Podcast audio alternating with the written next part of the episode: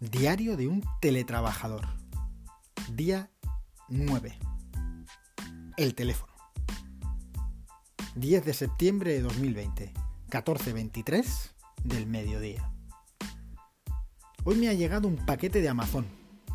Desconocía que me fuera a llegar algo, pero algo ha llegado.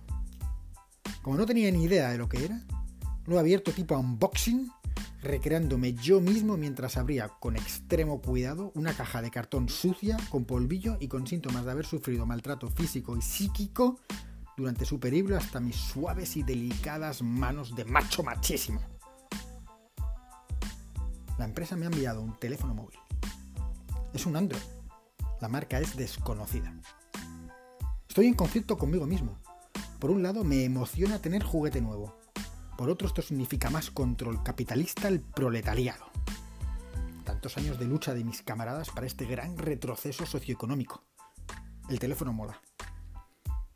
Con él ha llegado una tarjeta SIM.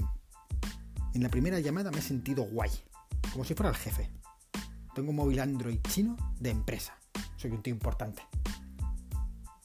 Me he tirado unas tres horas configurándolo y eso que soy un millennial. Los menús en chino no los acabo de entender muy bien. Tengo un chino abajo. Apenas le entiendo cuando habla. Creo que me podrá ayudar.